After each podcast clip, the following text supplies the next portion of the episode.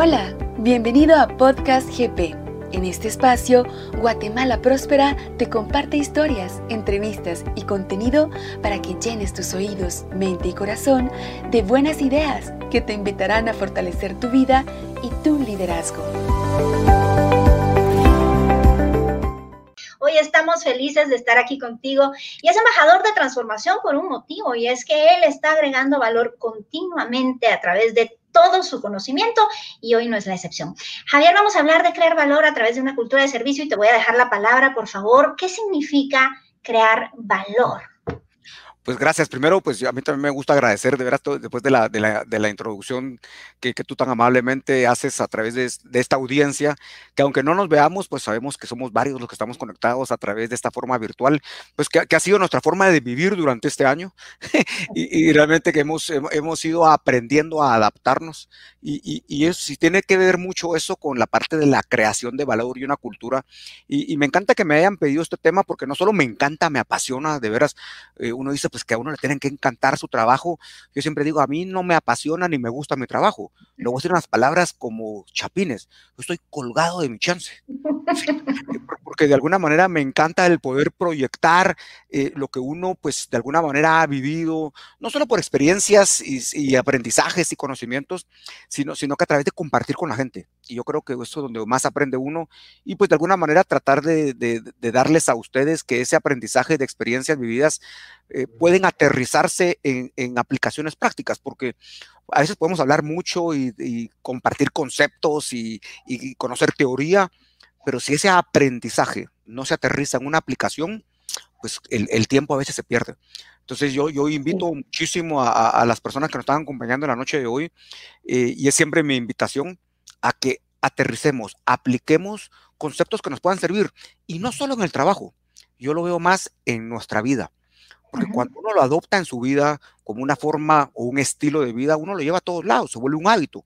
Así como los valores, eh, que a mí me ha enseñado muchísimo Guatemala Próspera, ese liderazgo a través de valores, de, de, de encontrarle un sentido trascendental a la vida, ha, ha, hecho pues que la mía haya cambiado rotundamente y, y que esté enfocada a eso, a, a, crear valor. Y vamos a hablar de, de, eso, de qué es crear valor a través de una cultura.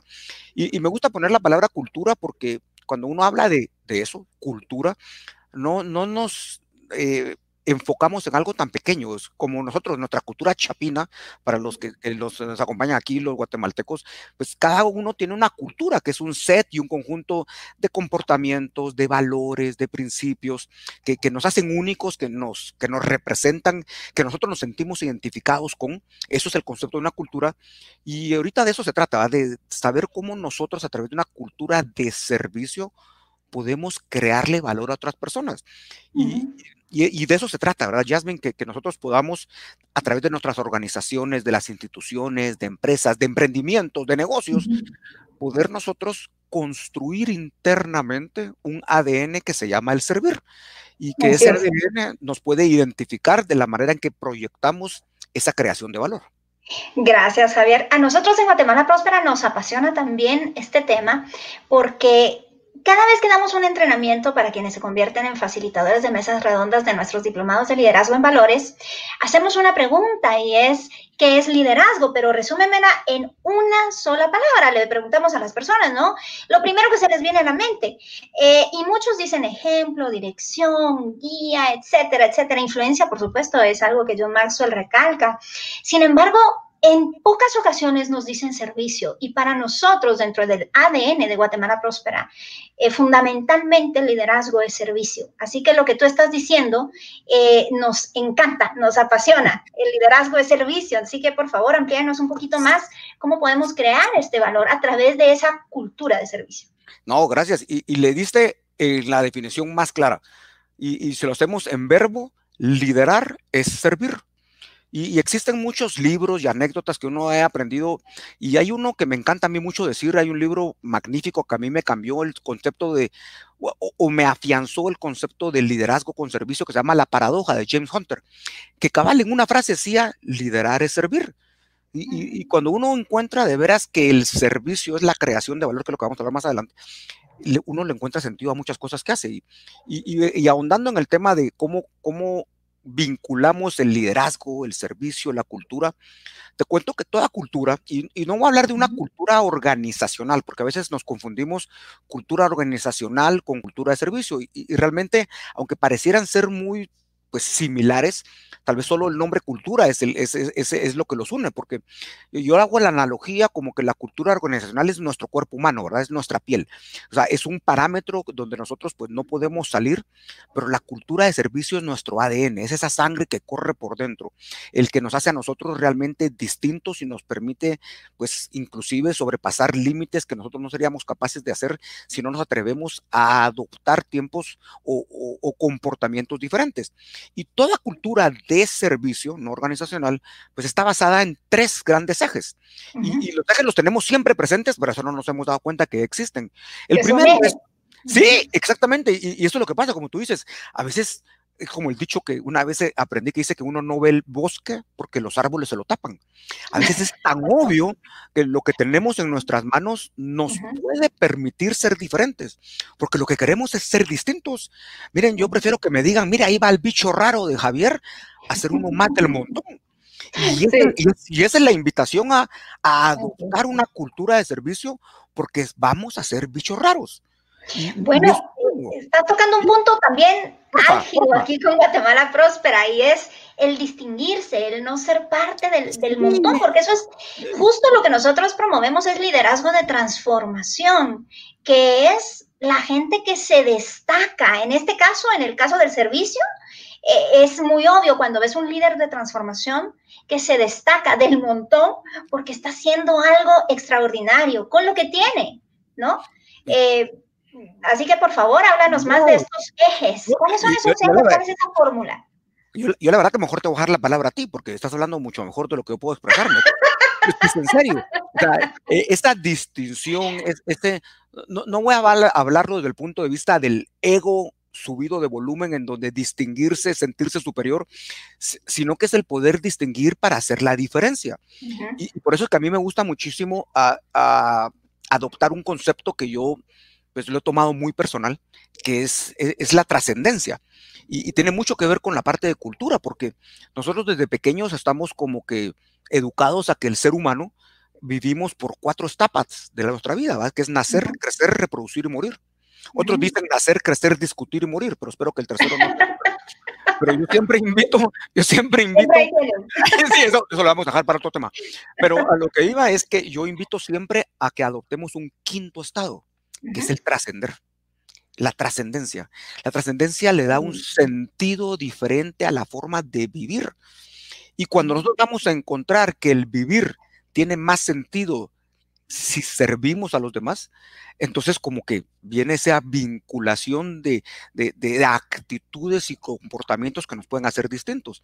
Entonces, como te digo, pues hay esos tres ejes que, que fundamentan una cultura. El primer eje es la gente que compone y que integra a las organizaciones. O sea, leamos los colaboradores, nunca me gusta decir empleados porque uno nunca es empleado, es un colaborador.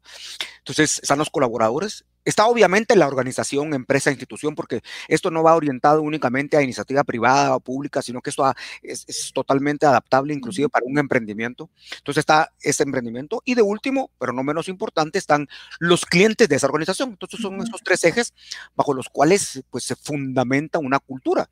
Y es donde nosotros tenemos que entender que depende cómo enfoquemos esos tres ejes, nuestra cultura de veras puede sostenerse aún en situaciones tan disruptivas y adversas como lo que hemos vivido este 2020. Ya estamos en la recta final de un año en donde yo creo que lo hemos tomado como un aprendizaje, así lo he tomado yo, eh, no, como, no como un túmulo que no nos ha permitido salir adelante, sino que como una adversidad. Ese ha sido mi concepto, porque las adversidades en la vida siempre van a existir. Así es. El, reto es cómo aprender de ellas, ¿no? Exactamente eso. La veo, sí sigo adelante. Esa resiliencia que se le puede llamar en otras formas, pero tomemos esta, este año, este año como, como una adversidad que la vida nos puso y, que depende de nuestra actitud, cómo nosotros la podamos ver. Por eso es que el primer eje, que es nosotros, los colaboradores, los que pertenecemos a una organización o los que trabajamos por nuestro propio emprendimiento, tenemos que entender que tenemos que redefinirnos. O sea, porque porque las cosas han cambiado. Vaya, si no, yo, yo, yo pongo mi ejemplo muy personal y con toda la humildad y confianza, es que yo tenía de hacer lo que hago por muchísimos años, es decir, las capacitaciones, el hablar con la gente, pero estaba acostumbrado al apapacho, al puño, al pechito, a, de veras a estar con interacción. Y el 14 de marzo todo eso acabó. Y entonces, de repente yo tengo que decir, pues tenemos que redefinirnos. Por eso que como colaboradores, como personas, la primera, el primer eje es yo reconocer lo valioso que soy. Miren, de veras, independientemente del entorno, de la bulla que exista a nuestro alrededor, de la situación que estemos viviendo, nunca dejen de creer lo mucho que valemos. Y no estoy hablando de un ego mal usado, sino que un valor personal de ustedes como personas, de cómo son. No es lo que sabemos, sé que los conocimientos y las habilidades aportan muchísimo, seguro, pero es más importante nuestra forma de ser que viene mucho. A mí me encanta una frase, Javier, perdón que te interrumpa, que dice. antes de, me interrumpas, interrumpime toda la noche. para que sepan los teleaudientes, tenemos tres horas para estar hablando, así que aquí para adelante.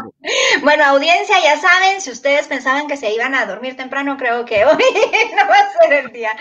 Bueno, eh, antes de ser mutuo, el amor es propio, dice una frase, y eso a mí me gusta mucho porque reflexiona lo que tú estás mencionando. Nosotros tenemos que valorarnos también a nosotros mismos y valorar a los demás. Sí, totalmente. Es que miran, si uno no se quiere, en el buen sentido de la palabra, pasa eso de una frase que a mí me ha impactado toda mi vida, que dice que nadie puede dar lo que no tiene. Entonces, si yo por dentro no me siento con el valor de poder proyectar, que la gente perciba mi positivismo, mis valores, mis principios, mis ganas de vivir, pues nadie lo va a percibir porque yo lo tengo que sentir primero. Y a eso va ese valor. Y ese valor tiene otra palabra que lo define como la autoestima, porque la autoestima es lo que yo pienso de mí, no que los demás piensan de mí. Y ese valor hace que se fundamente la confianza en uno mismo. Y cuando uno arranca con ese paso derecho, de decir, confío en mí, soy una persona que vale, soy una, una persona que de veras soy transparente, honesta, con valores y principios, pero de calidad, entonces uno comienza a proyectar esa forma de ser. Porque eso es lo que más la gente busca de nosotros. No son tanto los títulos y experiencia y conocimientos. Nos encantan las personas por lo que son y a veces nos olvidamos que somos unas personas de valor. Entonces, esa es mi primera reflexión. No se olviden de lo mucho que valen, independientemente del ruido negativo o no tan constructivo que tengamos alrededor, porque hoy desafortunadamente estamos bombardeados por mucho, mm, le voy a llamar la palabra negativismo, y, pero si nosotros mismos no nos encendemos, si no mantenemos esa llama adentro internamente prendida, entonces fácilmente podemos caer. Es cierto. Vamos a tomar entonces un momentito para pedirle a producción si tiene ya eh, saludos de parte de la audiencia que hoy nos está sintonizando en el IFGP. Vamos a hacer una pausa. Ya Javier nos lanzó la primera perla de sabiduría y es el eje número uno de esta cultura y valor y crear valor a través de una cultura de servicio que son los colaboradores y las personas. Pero antes de seguir, y profundizar un poquito más en el tema. No sé si producción tiene algún saludo, alguna, desde ya alguna pregunta. A ver, eh, Julita Jacobo, la licenciada Jacobo, dice saludos, muchísimas gracias. Ahí está, Ministerio de Educación presente. Guillermo Camero, es un gusto saludarlos a ambos. Gracias, Guillermo, también un gran líder. Eh, Lorena Argueta, la diferencia la hacemos nosotros y es parte del servicio. Así es, querida Lorena. Henry Jiménez, tenemos que ser ejemplo. Es correcto, ¿verdad? Muchísimas gracias. Bueno, entonces te dejo en el uso de la palabra para continuar con, con, pues, los demás. Y, pues para terminar con el primer eje que somos nosotros, me encanta decir que hay algo que deberíamos de, de acuñar como un comportamiento. Y, y, lo digo como, parece un trabalenguas, pero no lo es. Es aprender a desaprender para volver a aprender. Nosotros como personas tenemos que tener la capacidad de desarraigar o de quitar tal vez conceptos o paradigmas que teníamos en un principio o un pasado y darnos hoy la oportunidad de aprender nuevas cosas. Vaya y si esta situación que hemos vivido en este año nos obligó, por no decir nos retó, a darnos cuenta que tenemos la necesidad de aprender nuevas cosas. Yo nunca le había hablado a una cámara, todavía me cuesta. todavía como diría algún buen chapín. No, no, no. ¿Sabes que como diría, como diría un buen chapín, y lo voy a decir con toda la confianza de Guatemala, todavía no me hallo. de veras de estar hablándole a la cámara, porque yo sí necesito esa interacción, pero tuve que tomar una decisión y eso es el, el aprendizaje del cambio. Tuve que tomar la decisión de cambiar, porque nadie puede cambiar a nadie solamente uno puede cambiarse a sí mismo. Y tuve que tomar la decisión de adaptarme a una nueva forma de poder seguir proyectando lo que me gusta hacer. Y entonces por eso es que el aprendizaje viene de a veces dejar lo que yo ya sabía, por años hacerlo, y adaptarnos a la nueva forma de vivir. Y vaya, y si esta situación actual, esta adversidad, no nos ha retado a que debemos ser diferentes, a que debemos adaptarnos a lo que hoy tenemos.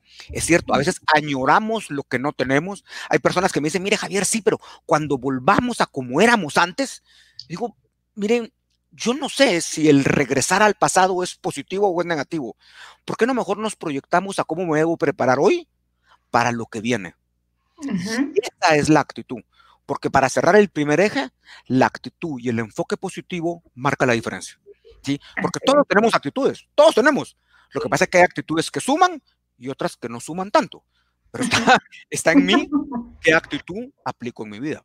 ¿Sí? Correcto, correcto. Y nos rodeamos, esas actitudes eh, también son como un imán, ¿no? Nos rodeamos también de personas que suman o la palabra que tal vez no quisiste usar o restan, ¿no? Y nosotros igual en una cultura sumamos o de repente restamos. Y lo importante es recalibrar y, ver realmente dónde tenemos nuestras áreas de oportunidad. Y esta es una buena eh, ocasión para poder tomar nota de nuevo, tomemos nota porque realmente Javier ya ha mencionado mucho, mucho eh, frases que a mí me llaman muchísimo la atención y seguramente cuando terminemos el live yo eh, voy a retroceder y lo voy a volver a ver porque quiero tomar nota de lo que estás diciendo Javier porque realmente es, es cierto, es sumamente interesante cómo aportamos o, restamos. Sí, y, y, y tú dijiste algo muy, muy acuñado en nuestras frases cotidianas. Mira, vos, vos sumás o restás. Y hay gente que dice, mira, vos yo ni sumo ni resto. No, como que no, no puede ser, pues, porque es que mira, como yo no hago nada, yo soy de esas personas que están ahí como de zombies en la vida, no resto, pero cuando uno es parte de un equipo, cuando uno es parte de inclusive, como, lo, como es Guatemala, pues, de una sociedad, uno sí solo puede restar o sumar, porque el no hacer nada dentro de un equipo resta. ¿sí? Entonces, también es una decisión. O sea que, mira, yo mejor me quedo tranquilo, yo no hago nada. También esas personas que han decidido, porque también es una decisión, el no volverse protagonistas y seguir siendo espectadores de la vida. Vaya, y si no, este año nos ha enseñado que no podemos seguir sentándonos en el graderío y ver cómo la vida juega y nosotros no participar en ella. Y ese es el gran reto. Lo que pasa es que a veces nos da miedo el entrar a la cancha porque nos obliga internamente a tener una gran responsabilidad. Y una responsabilidad no solamente individual, sino del impacto e influencia que todos tenemos alrededor. Porque vivimos en eso, en una sociedad que está constantemente influida por nuestros comportamientos. y uno cree, no, es que, es que aquí en la casa ya nadie me mira. Ah, ¿Cómo que no? Y, que, que, ahora como el distanciamiento me tiene así alejado, entonces ya, no. Miren, siempre hay alguien observando siempre. Y, si no está en nuestra conciencia. O sea, es parte de lo que decimos en Guatemala Próspera, usted es o no es, yo soy o no soy, tratamos del yo, ¿verdad? O sea, eh, yo no puedo ser hoy eh, eh, irresponsable, mañana responsable, pasado mañana otra vez irresponsable y, al día siguiente a ver cómo me levanto, ¿no? Sí, y a ver si me dan ganas de levantarme y esa esa bipolaridad de personalidades, ¿verdad? Donde hoy estoy de buenas, hoy estoy de malas, hoy aplico valores, hoy no aplico valores. Es la consistencia y la coherencia de la forma de ser de las personas. Así es. y la esencia de una cultura es eso, la integridad de las personas en su en lo que se piensa, se dice y se hace. Y esto es una regla, pues para mí es la columna vertebral de toda cultura, la integridad de las personas. Entonces, cuando uno dice, es que la empresa, es que la organización, reflexionemos primero, ¿cómo estoy yo? ¿Sí? Porque de veras, todo inicia y todo termina con las personas. Porque en el segundo eje, que es la institución, no son las cuatro paredes lo que hacen una organización, una empresa, un negocio son también las personas. Y las personas ahí, dentro de la institución, como equipo representan a esa institución.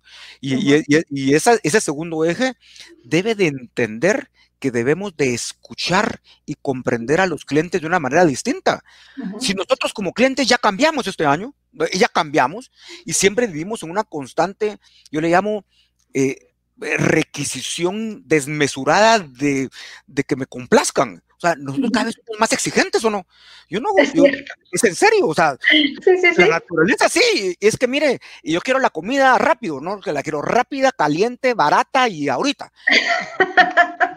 Ni tiempo, no hemos terminado de decir qué queremos y ya le queremos ahí, ¿no?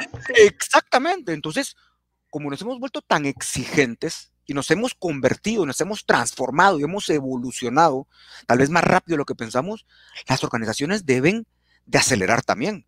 Porque yo siempre he pensado, si la velocidad con la que el mercado, llamámoslo empresarialmente, con la que el mercado avanza, esa velocidad es más rápida que la velocidad interna de las empresas, esas empresas tienen los días contados. Porque de veras, yo no puedo pensar que voy detrás de lo que la gente quiere. Tengo que anticiparme. Y una de las anticipaciones más importantes es que las empresas entiendan que tienen que hablar un solo lenguaje entre ellas. Miren, yo he visto destruirse empresas porque entre internamente, y no estoy hablando externamente, internamente ni siquiera se pueden comunicar. El departamento de ventas no quiere operaciones, operaciones no quiere administración, administración no quiere conta, conta no quiere recursos humanos, que los de la dirección, que los del aire acondicionado, que los de la planta. Y yo digo, ya somos la misma empresa, pero hablamos diferentes idiomas. Cada quien habla lo que, le, lo que entiende. Y aquí la invitación es, hablemos un solo idioma. Y el único idioma es servir. Tener una cultura de servicio. Cuando todos en una organización sabemos que lo que importa no es mi departamento, sino que el servir a los demás, incluyendo servirnos a nosotros mismos. Porque muchos tienen el contexto que el servicio es únicamente externo, hacia ese cliente que viene. el pastel el servicio más importante es el servicio que entre nosotros, a ese cliente interno, nos brindamos, esa solidaridad, e-, ese compañerismo, es el estar atentos, sobre todo ahorita en la distancia. Hay empresas que me dicen, mira Javier, ¿cómo puedo mantener al grupo unido si nos estamos distanciando? Pues miren, es que la distancia no implica un rompimiento de comunicación y es ahí nos estamos equivocados. Pues a título muy personal, yo no comparto la frase distanciamiento social. Porque el distanciamiento social para mí implica romper esos vínculos de estar en una sociedad. E implicaría el rompimiento de la comunicación. Estamos distanciados físicamente. Ese distanciamiento no nos dé la excusa en que ya no podemos hablar con no sé quién, que ya no podemos comunicar con el cliente, que ojalá que los colaboradores están haciendo su trabajo en casa. No, e, esos son paradigmas y utopías que no aplican ahora. Es más, ese distanciamiento nos obliga a una mayor responsabilidad y disciplina. Totalmente. totalmente. ah, es que ya no tengo que marcar tarjeta, qué buenísimo. es que no es eso. Le estamos dando la confianza a la gente que sigamos siendo igual de responsables. Lo mínimo que podemos hacer nosotros para esa empresa que aún nos tiene con trabajo es ser condescendientes en el respeto a lo que tenemos que hacer. Así es. Tienes toda la razón. Hay una frase eh, que dice, el servicio no es lo que haces, sino quién eres. Es básicamente lo que tú nos estás hoy enseñando. O sea, el servicio es parte de, ser consciente, de querer eh, beneficiar a la organización, porque es quien te está dando ese trabajo, ya sea que sea tu organización, si eres un microemprendedor o emprendedor, o trabajas para una organización, pero pues tienes que, eh, digamos, ahí sí que como decimos en, en Buen Chapín también, eh, sacar el chance, ¿no? Porque es parte de lo que tú eres y representas. Y tú hablabas al inicio también de la trascendencia y es imposible poder trascender si no dejamos un legado y ese legado se construye día tras día, no es hasta que ya no estamos, es todos los días. O sea, cómo nos van a recordar el día de mañana va a depender de lo que hacemos hoy. Así es. Así de es. lo que haremos mejor dicho, imposible a Jasmine es, ¿qué voy a dejar? O sea, no solo a quién se lo voy a dejar, sino cómo quiero ser yo recordado. Y cuando uno empieza a decir, ah, es que me gustaría que me recordaran como X, Y, Z, al final la verdadera esencia es la huella que uno deja en alguien más. Y tú dijiste ahorita una frase que me encantó, qué bueno que tenemos ese trabajo, esa condescendencia a ser recíproco a una empresa que todavía nos permite tener trabajo, el poder aportar. Por eso es que ahora esa frase que a veces decimos, y también otra vez lo digo muy a Chapín, mira cómo estás de trabajo. Hasta aquí, estoy full. Eh, la palabra más utilizada, estoy socado de chance, mucha. Y, yo digo, antes lo, lo, podíamos decir como que, como que si fuera una carga. Perdón que lo diga, pero es una bendición decir esa frase.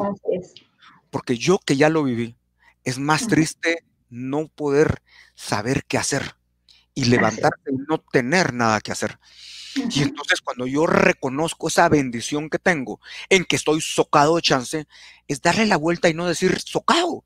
Estoy en el trabajo, tengo que aportar con lo que soy, yo puedo ser diferente, yo puedo causar ese efecto y esa experiencia, porque la invitación es que las empresas no se limiten en ese cuadradito de que dar un buen servicio al cliente suficiente. Por eso que inclusive yo ya no hablo de un buen, ni siquiera hablo de servicio al cliente, hablo de creación de experiencias, una cultura, porque eso va trascender más allá que simplemente un gesto o una acción. Es un conjunto que encierra y construye experiencias. Y eso es lo más importante. Muchísimas gracias, eh, Javi. Vamos a pedirle a producción si tiene preguntas de la audiencia, saludos de nuevo. Eh, y de igual manera queremos invitarles eh, a que nos sigan en redes sociales. Sabemos que ustedes ya están aquí en Facebook, pero tenemos también Instagram. Estamos como arroba guatemala-próspera. Estamos también en Twitter como arroba guatepróspera. Tenemos muchas redes sociales. Tenemos LinkedIn, por favor, YouTube, eh, slash guatepróspera. Y eh, estamos en LinkedIn para que también nos busquen por ahí, company slash guatepróspera. Por favor, síganos en redes porque así se pueden enterar también de temas interesantes como este que hoy Javier Lobo nos está impartiendo. Bueno, si tenemos saludos de la audiencia, María del Carmen Vela Durini dice saludos desde Puerto Barrios. Amamos Puerto Barrios. Saludos hasta allá, María del Carmen. Ale González, excelente programa y tema. Muchísimas gracias, Ale, por estar en sintonía hoy de Live GP con Javier Lobo. ¿Tenemos alguno más? Guillermo Cameros, el tema de equipos, ¿cómo lidiar con esas personas que restan? Esa es una pregunta que aquí Javier nos puede ayudar a responder. Ya la respondemos, ¿no? O la dejamos al final. Mejor así, no. eh, a mí me encanta esa pregunta porque, porque siempre sale a, luz cuando, cuando uno trata de construir equipos y, tiene esas personas. Yo, yo, le, yo las he denominado, en vez de personas que restan, yo los he llamado túmulos humanos túmulos humanos. Porque el concepto de túmulo, ¿qué es un túmulo? Cuando uno va en la carretera y encuentra un túmulo, ¿qué pasa? Ay, tienes que frenar. Cuenta que lo dijo Jasmine, no lo dije yo así como, a la gran, ahí está el túmulo. Tienes que frenar y, no corro Solo... Yo que también iba con el tiempo adecuado y tengo que frenar. Pero miren, miren la analogía, tal vez eso puede responder la pregunta de Guillermo. Esos túmulos humanos van a existir desafortunadamente o tristemente o lamentablemente, como ustedes quieran verlo, existen en todas las organizaciones. Yo que he tenido de veras la, bendición de trabajar para muchas empresas, tanto en la iniciativa privada como en el sector público, eh, existen, existen esos túmulos humanos que muchas veces están ahí para eso, para detener el buen camino de los que sí queremos seguir. Pero en la analogía misma al túmulo, yo les pregunto a ustedes, ¿qué pasa si van para el puerto y encuentran el primer túmulo? ¿Detienen su carro, lo apagan y esperan que el túmulo se quite de ahí? Seguro que no. ¿Qué hacemos? Bajamos la velocidad, como dijo Jasmine, pasamos con cuidadito para no golpearnos, que es una analogía, para no golpearnos, para no golpear el carro, y seguimos adelante. No estoy diciendo con eso que atropellen a esos túmulos humanos, que sé que muchos hasta nombre y apellido ya le pusieron, porque así pasa. ¡Ah, yo ya sé quiénes son! Sí, y eso tampoco es una cacería de brujas, ¿va? Pero eso, ¡ah, yo ya sé! Y hoy sí que, como Javier me dijo que hay que capacharlos, ese no es el mensaje, es que ni siquiera los túmulos más grandes nos pueden detener si el objetivo claro es saber a dónde quiero llegar. Y hoy es esta construcción de cultura. Nos va a disminuir la velocidad. Tal vez no llegamos en el tiempo que queremos llegar, pero si nuestro objetivo es claro y nuestra voluntad y actitud es positiva, ni siquiera esos túmulos pueden detener lo que nosotros queremos hacer. ¿Qué pasa con esos? Pasamos y ¿qué sucede? Vemos hacia atrás y el túmulo sigue ahí, pero nuestro camino nunca se detiene. Excelente, muchísimas gracias por responderla. Lorena Argueta dice, la comunicación es fundamental en una comunidad para tener una excelente cultura de servicio. Excelente, sí, eso es parte de Azulema Salazar. Bendiciones, buenas noches. Gracias, Azulema. Gracias por tu sintonía. Saludos, feliz noche. Alberto González. Muchísimas gracias a todos eh, los que están también participando hoy. Juan Fernando Betorazzi, felicidades por el programa. Este tipo de consejos y motivación es muy importante en estos tiempos. Un fuerte abrazo.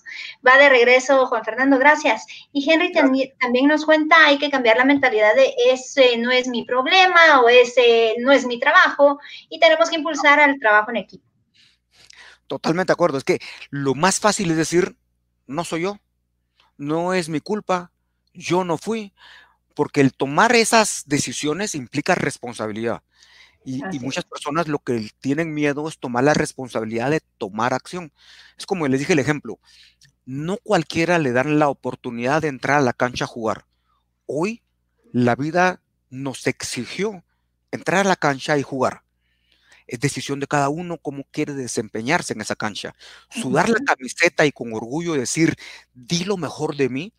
Llegar a la casa después de una ardua tarea de trabajo y decir, puedo dormir tranquilo porque di lo mejor de mí mismo, saqué la mejor versión de mí o me quedé dos que tres. Y, eso es una decisión, de veras, ¿sí? Sí. Fernando Lobo Castillo dice, comparto trascender como el quinto estado. Gracias. Vale, vale, vale, vale, Saludos, Fernando. Saludos desde Chiquimula, dice Douglas Archila. Saludos también a la bella eh, ciudad de Chiquimula y, y, el departamento de Chiquimula. Saludos desde San Pedro Garchalta, Verapaz, excelente programa. Felicidades, eh, Mileni JC. Bueno, vamos a continuar entonces porque tenemos tres ejes. Ya Javier ha desarrollado alguno de ellos, pero todavía nos queda por aprender realmente ese camino a la trascendencia a través de crear valor por medio de una cultura de servicio. ¿Cuáles son los otros ejes, Javier? El otro eje que ya habíamos hablado, que era la, organización, cómo debemos de aprender a escuchar de una manera diferente. Y aquí es donde me han hecho una pregunta que me encantó y que me ha servido de aprendizaje porque una empresa me dijo, mira Javier, ¿cómo puedo seguir yo como empresa creando experiencias positivas si yo no miro a los clientes? Si ahora están distanciados, si ahora antes era el apapacho, el cafecito, el pasar adelante, cosas que hoy estamos más limitados. Y, yo siempre me pongo a pensar, ¿será que es posible crear experiencias a distancia? Experiencias positivas. Yo respondo que sí, y no por, por, por, por, actos claros que hemos podido vivir, sino que a mí me gusta poner un ejemplo de una empresa que por décadas lo ha hecho así, brindar experiencias positivas a distancia. Y no ahorita en la pandemia, lo ha hecho por años. Y tal vez algunos se identifican con esa empresa porque al igual que yo nos hemos vuelto adictos a la misma que se llama Amazon. Sí. Ah, sí, miren, yo no sé si es bueno o malo decirlos, pero no se metan. Porque si uno se mete... es adictivo. es la palabra tú le dijiste, adictivo. Y miren, y la adicción no es solamente por lo que uno puede encontrar, comprar, sino que es la adicción a cómo uno se siente cuando uno entra a Amazon. Uno entra y pone su login y de veras lo comienzan a saludar. Y mire, Javier, la última vez que usted compró, hay gente que le compró, por favor, compártame cómo le fue. Están en una constante retroalimentación y seguimiento a nuestras experiencias. Nunca nos han preguntado, mire, y lo que gastó para usted fue lo suficientemente adecuado. No. ¿Cómo se siente? ¿Cómo se sintió usted? El delivery fue bueno, la compra fue exitosa. Nos hablan de cómo nos hemos sentido y nos conocen tanto que uno dice, puchica, me conocen más que en mi casa. Y uno se siente tan identificado que uno se vuelve adicto y comienza a seguir comprando. Y yo les pregunto, ¿alguna vez hemos conocido a alguien, a un vendedor de Amazon, a alguien que nos lleve las cosas? Nunca. No. Pero ellos han podido, exactamente, han podido crear vínculos casi que humanos a través de una plataforma y no conocemos ni quién es el que está al otro lado de esa pantalla. A mí, me, pasó, pues no digo recientemente, pero cuando tuve que cambiar esto de, hablar por, por, Zoom y con micrófono, pues, pues tuve que adaptarme a, conseguir nuevas cosas. Y, y, en Amazon compré un micrófono porque creí que era el bueno. Un Bluetooth, pero no me funcionó, porque me dijeron que para las plataformas no se puede con Bluetooth, es mejor conectado a un USB, pero eso yo no lo sabía. Entonces, le escribo al servicio al cliente de Amazon.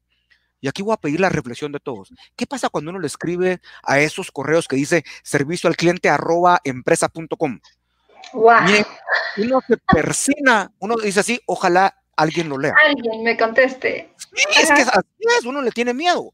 Entonces, con ese mismo miedo yo les escribí y les conté mi historia. Miren, compré mal un micrófono. Miren, live chat como estamos ahorita con Live GP, me contesta Nicky, ¿en dónde del mundo está Nicky? No sé. Entonces yo le escribí contándole que compré un micrófono malo. Y me dijo, lamento el inconveniente que tuvo Javier. Lamento, si el menso fui yo, le dije yo, usted no. Y yo lo compré mal. Y me dice, no, es que usted no está feliz, nosotros no podemos estar felices. Así me contesta yo, no debe saber que está hablando. Impresionante. No debe de saber que está hablando con un chapín. Y usted así como, mire, mire, entonces, ¿sabe qué me dice? Mire, devuélvanoslo, ningún cargo adicional y se lo reemplazamos. Entonces le conté, mire, estoy en Guate, el shipping de regreso me sale más caro que el micrófono. ¿Saben qué me contestó? Me dijo, que lamentamos esa situación, pero no se preocupe. ¿Sabe qué? Quédese con ese micrófono, dónelo, úselo para lo que usted quiera. Le vamos a mandar otro que a usted sí le funciona sin que usted tenga que pagar un centavo más. Sobre todo, es más barato que el que usted compró. Se lo mandamos a la misma dirección Impresionante, literal. E, esa, esa, fue la expresión, seguramente. No, yo dije yo, me están observando. Este debe ser aquel cliente misterioso que quiere saber cómo. No, fue, real. Ella ahí mismo, en ese chat, me resolvió la experiencia, me mandaron mi nuevo micrófono, que es el que estoy presumiendo ahorita. A mis hijos no les gusta porque parece que, parezco de call center, pero a mí me encanta, me encanta y, y, creo que me escuchan muy bien. Pero miren, ¿Cómo creen que yo me quedé con Amazon? Por supuesto, feliz. Y lo estás contando y estás aprovechando todos los momentos que puedes para compartir tu experiencia y eso hace un efecto multiplicador. Y entonces yo les pregunto a las empresas, no me digan que no podemos construir experiencias a pesar de la distancia. Que tengo que conocer muy bien al cliente. Ellos tenían la información mía necesaria. ¿Para qué? Para pegarme en algo que no era racional. Porque muchas veces, miren, le voy a dar un descuento, le voy a dar esto gratis y la gente cree que eso se hace sentir bien. El servicio no es racional, el servicio es 100% emocional. Y a mí donde me pegaron fue la solución a mi problema del micrófono. No es que no me importara lo que había pagado, obviamente como buenos chapines nos importa cada len, pero a lo que iba es lo que me hicieron sentir. Y eso es lo que no se olvida. Y esa es la esencia del servicio. ¿Cómo hago yo sentir a las personas? Y ese es el segundo eje. Yo como empresa, como organización, como emprendedor, como prestador de servicios profesionales, ¿cómo hago sentir a mis clientes? Esa es la pregunta. Esa es la pregunta. Y esa es una pregunta clave. La experiencia, eh, cómo nos hicieron sentir, siempre lo vamos a recordar. Eh, probablemente en, el transcurso del tiempo olvidemos incluso con el punto cuánto nos costó, tal vez en ese momento nos dio, pero después se, olvida, pero la experiencia de cómo nos hicieron sentir nunca. Eh, se nos está haciendo muy corto el tiempo. Yo sé que a volado les dijimos desde el inicio que hoy seguramente si planeaban acostarse temprano vamos a tenerles que decir que nos den un momentito más. Pero tenemos todavía un tercer eje, Javier, del cual... Voy a decir rapidito, voy a decir rapidito porque ya, ya me están poniendo ahí como al principio, tiene 20 segundos, 19 segundos, lo voy a decir rápido. El, el no, estamos sumamente entretenidos. Yo por mí me quedo dos horas, ¿verdad? no, no. no. Pues mira, el tercer eje son los clientes. Ahora sí ya voy. Están los colaboradores, está la organización y ahora, por supuesto, están los clientes. Y esos clientes que buscan nuestros productos y servicios. Y estos clientes, que somos muchas veces nosotros mismos, solo requieren algo en estos momentos, que sean escuchados y atendidos. Que ellos lo que perciban les da valor. Y ahí vamos ya terminando en la parte de creación de valor. Que los esfuerzos que yo haga, de veras el cliente los perciba. Porque miren, aunque sea duro decirlo, las intenciones, las ideas, las iniciativas son buenas, pero no sirven de mucho si el cliente no las percibe y no las siente. Miren, ninguno nos premian por nuestras iniciativas e ideas. Al final, lo que vale y lo que nos miden es en los resultados de la percepción de los clientes. Por eso me encanta decir un gran dicho de, un gran escritor, Peter Drucker, que habla que la calidad del servicio no es lo que tú das, es lo que el cliente percibe. Y esa es la verdad. La percepción que yo siento, esa emocionalidad que me hicieron a mí vivir, es lo que permanece en mí. Y por eso es que esos clientes hoy están sedientos de que los hagamos sentir y experimentar cosas distintas. Miren, y las empresas que tienen esos canales de comunicación con sus clientes, utilícenlos para construir experiencias positivas no los utilicemos nada más, e, esta adicción del teléfono no la usemos nada más como que el recordatorio de pago. Mire, ya le va a vencer su, su, eh, factura de servicio X. No, utilicémoslo para crear de veras experiencias. Y aquí cierro con este ejemplo. Como ya tú sabes, me, gusta contar ejemplos, pero digo, acuérdense de la primera vez de su teléfono celular o la primera vez que ustedes abrieron una cuenta bancaria o, la, yo pregunto, ¿alguno de ustedes recibió una llamada o un mensaje, un email que diga, Jasmine, ¿cómo está? Ya sabemos que usted el día de ayer pagó a tiempo su servicio telefónico. Sabemos que estamos en unos momentos muy difíciles y que apremian muchísimo, pero agradecemos su lealtad. De veras, Estamos muy agradecidos porque siga siendo nuestro cliente. En estas fechas tan especiales, le vamos a regalar 100 minutos más para que pueda seguir reconectada con sus amigos y familiares. Gracias, Jasmine, por estar con nosotros. No. Si así, uno recibe una llamada así y uno ¡Eh! me hackearon, me, hackearon mi teléfono, me lo hackearon. No puede ser. Me hackearon, sí. Me están haciendo una broma y me están grabando. Sí, me están grabando. Entonces, no. Sí, sí con un servicio así. Y yo digo, ¿por qué no? ¿Por qué no? Si nosotros como seres humanos necesitamos este toque en que nos hagan sentir como seres humanos, no simplemente una transacción, un número de factura, un número de NIT, que eso es lo que tristemente nos hemos convertido y que las empresas a veces lo enfocan así. Esos clientes no somos un número, somos personas. Y cuando la empresas empiecen a ver a esos clientes como personas, yo lo veo en el punto de vista de ventas, que dejemos de ver a nuestros clientes con cara de comisión, entonces podemos empezar a armar vínculos de relaciones humanas entre ellos. Y entonces ahí se juntan los tres ejes. El colaborador enfocado en crear valor, la organización en escuchar de una manera distinta para que los clientes se sientan atendidos y escuchados. Y es el fundamento de toda una cultura. Increíble. Tres ejes, realmente una eh, fórmula relativamente sencilla que como tú decías al inicio con la analogía del bosque está ahí, pero muchas veces no vemos, no analizamos y hoy nos has dado realmente perlas de sabiduría para poder entender cómo reenfocar este, esta cultura de servicio y, crear valor a través de ella. Eh, y para finalizar entonces, Javi, ¿qué podrías tú decirnos acerca de redefinir estos ejes y acerca de una cultura de servicio? Perdón, Yasmin, no te escuché lo último, se te cortado. Para finalizar, ¿cómo podríamos redefinir los ejes y cómo podríamos entonces enlazar el tema de crear valor a través de una cultura de servicio? Gracias, perdón, no te había escuchado bien. Miren, realmente muchas veces nos han hecho la pregunta, entonces al final, ¿qué es servir?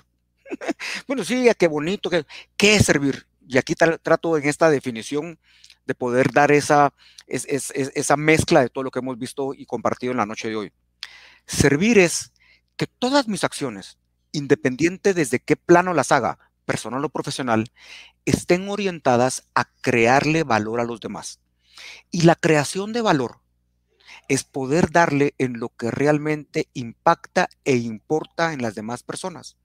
Cuando a uno le pegan en ese lugarcito de su corazón, esa emocionalidad, donde realmente nos mueve, porque es importante para mí, no para la empresa, sino que para alguien más, yo le estoy dando valor a la gente, le estoy dando su lugar, le estoy dando su protagonismo, le estoy dando de veras ese empoderamiento a que me diga a mí cómo se siente. Y entonces, por eso es que siempre digo, servir igual, crear valor más cultura, porque la cultura es una forma de vivir, es un estilo de vida, y ojalá que todos pudiéramos adoptar, no solo en estas épocas o fiestas que ya vienen, sino que en nuestra vida, que el verdadero sentido de vivir es servir a los demás creándoles valor. Muchísimas gracias, Javier. Hoy de verdad se nos pasó el tiempo así muy rápido, muy rápido, pero en ese tiempo tan corto nos has dado muchísimo conocimiento, de verdad que yo espero que toda nuestra audiencia haya tenido el tiempo de apuntar y si no, pues ya sabe, haga lo mismo que voy a hacer yo, retroceder, eh, escuchar a Javier y tomar nota porque es eh, importante poder implementar esto. Miren, nosotros siempre decimos, podemos escuchar muchas cosas, pero si tomamos nota y, y verdaderamente nos enfocamos en un paso de acción, podemos tener grandes resultados con pequeñas cosas. Así que estos tres ejes son muy valiosos. Esa fórmula que nos diste de servir es igual a crear valor, eh, pues más cultura. Eh, es también muy valioso y te queremos agradecer nuevamente, Javier, por tu tiempo, por la pasión con la que nos contagias todo este tema y seguramente eh, esta fue la primera, pero van a haber muchas más eh, en este live GP en compañía de Javier Lobo. Gracias, Javi, de verdad. Eh, vamos antes de cerrar a lanzar por ahí, le vamos a pedir a producción, por favor, el contacto de Javier. Ahí lo tienen, ahí está su correo, su número telefónico. De verdad, si ustedes quieren mejorar la cultura de servicio de sus organizaciones, ahí lo tienen. Cómo eh, comunicarse con Javier, de verdad es una muy grata experiencia, cómo nos puede cambiar la mentalidad y la experiencia y esa cultura de servicio al cliente. Así que muchísimas gracias, Javier, nuevamente, y gracias a todos ustedes por habernos acompañado a este live GP de Guatemala Próspera. Gracias a ti, Yasmin. Feliz noche a todos. Gracias. Gracias por escuchar Podcast GP. Compártelo con tu familia, amigos y colaboradores. Encontrarás todos nuestros audios y contenido en www.guatemalaprospera.org. Síguenos y comenta en nuestras redes sociales para que juntos, viviendo nuestros valores, podamos transformarnos y transformar a Guatemala.